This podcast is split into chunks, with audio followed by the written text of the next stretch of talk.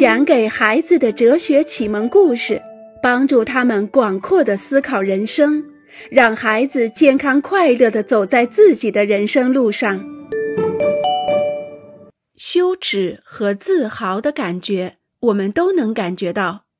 我们可能变得满脸通红，感到浑身发热；有些人会颤抖，有些人会热泪盈眶，心跳加速，或者想大笑。想跳跃，想叫喊，有的时候我们会同时拥有所有的这些感觉。自豪是胜利的标志，它标志着我们敢作敢为、不屈不挠和获得成功，标志着我们充满勇气。通过日复一日的积累，自豪能造就一个为人们所喜爱的人，一个和人相处感觉良好的人。这就是我们自己。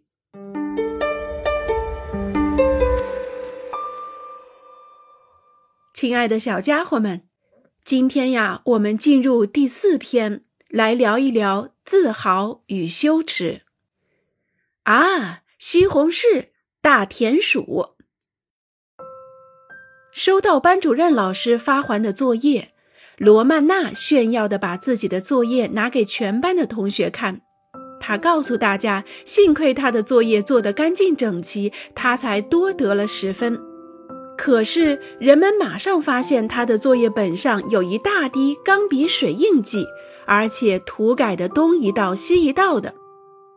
罗曼娜觉得自己的脸变得通红，身体发热。同桌的男同学第一个注意到了罗曼娜的脸色，于是就低声唱道：“啊，西红柿。”接着，全班同学也跟着唱起来：“啊，西红柿，大田鼠。”罗曼娜的眼泪都快掉下来了。羞耻，我们能够感觉到，我们变得满脸通红，有些人感到身体发热，有些人的腿会颤抖或者浑身冒汗，有些人会眼泪汪汪、心跳加速。有的时候，我们会拥有以上所有的感觉。当希里尔从麦克风里听到自己的名字时，他简直不敢相信自己的耳朵，待在那里一动不动。希里尔，希里尔，快站起来，在叫你的名字呢！旁边的小伙伴一边说，一边用胳膊肘顶他。希里尔站了起来，像一个梦游的人一样走向领奖台。他刚刚摘下了击剑俱乐部冠军金牌。登上领奖台最后一级台阶时，他的两腿不停地发抖，除了自己的心跳，他什么也听不见了。自豪，我们同样能够感受到，我们也可能变得满脸通红，感到身体发热。有些人会颤抖，会热泪盈眶；有些人想发笑、想跳跃、想叫喊。有的时候，我们会拥有以上所有的感觉。羞耻和自豪全都是极其强烈的感情。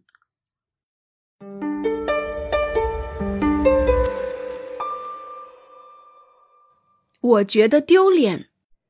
今天十分例外，格里高利的母亲早早的结束了工作，跑去学校，想给儿子一个惊喜。到学校大门口的时候，正赶上放学。他看见格里高利走在一群伙伴的中间，为了让儿子能看到他，他挥动着围巾，大声叫喊起来：“格里宝贝儿，小心肝，我来了！”格里高利连再见都没有对他的小伙伴们说，就慌慌张张地朝着母亲跑过来。“你今天没有上班吗？”格里高利问道。上了，宝贝儿。可是我提早了一点离开，想和你一起回家。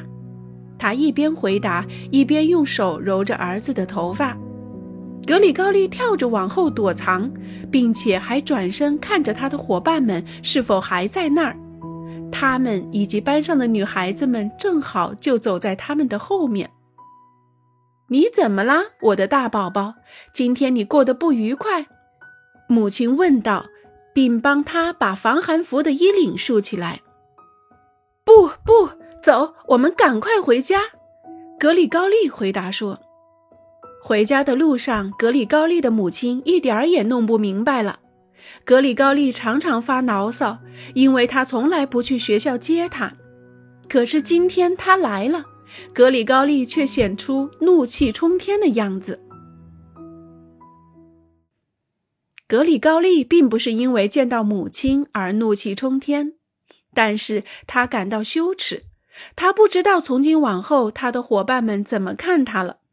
这下好了，明天在学校将是他的盛大节日，他一定会听到他的伙伴们叫他“格里宝贝儿”“小心肝”“小乖乖”“大宝宝”，而且那帮女孩子们也会毫无拘束地抚摸他的头发，同时用甜甜的声音问他是否度过了不愉快的一天。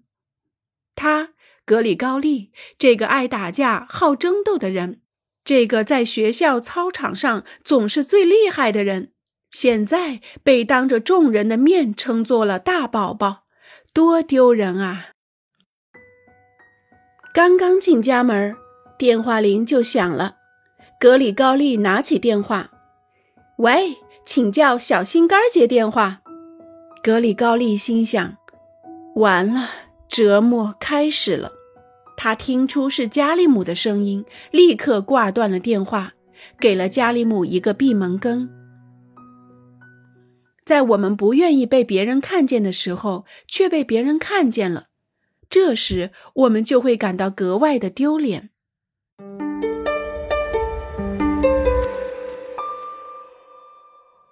还是在幼儿园的时候好。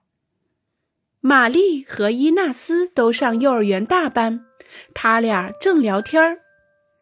他是做什么的？你的爸爸？玛丽问伊丽丝。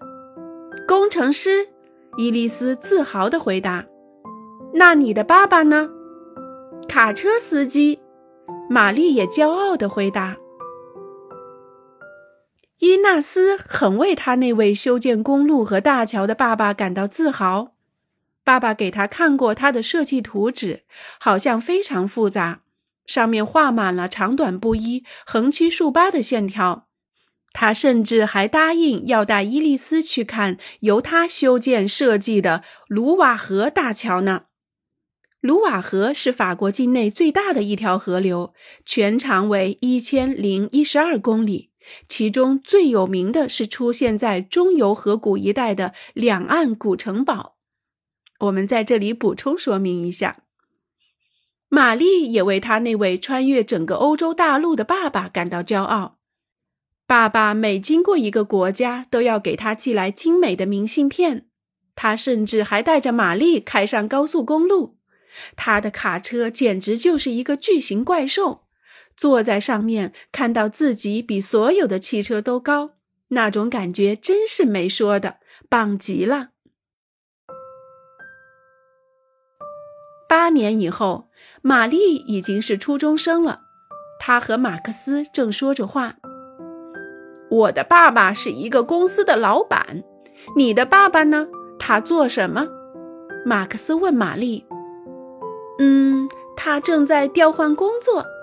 快点儿，历史课就要开始了，我们要迟到了。玛丽局促不安地回答。玛丽不敢告诉马克思他爸爸的职业，因为她害怕，好像马克思将为自己和一个卡车司机的女儿交朋友而感到羞耻一样。可是，在幼儿园的时候，他并不怕，因为那时候他还不懂得这个社会对职业、对挣钱的多少、对我们居住的地方、房子的大小以及所有的一切都存在着各种评价。这些评价导致我们产生羞耻感或者自豪感，因为它使我们相信，如果我们挣钱挣得比别人少，那么我们就是失败者；相反，如果我们挣得比别人多，那么我们就高人一等。如果我们只有一个小小的住房，那么我们就显得比别人差；但是如果我们有一座很大很大的房子，我们可能又成为一个冒充有钱的人。如果我们不是老板，我们就很愚蠢；如果我们是老板，我们就是聪明的人，但可能又是自负的人。所有这些评价就如同我们得到好成绩或者坏成绩，只是我们不知道这样的评价来自哪一位大师。面对这种来自别人的眼光的自豪和羞耻，要想好好保护自己，并不是一件容易的事儿。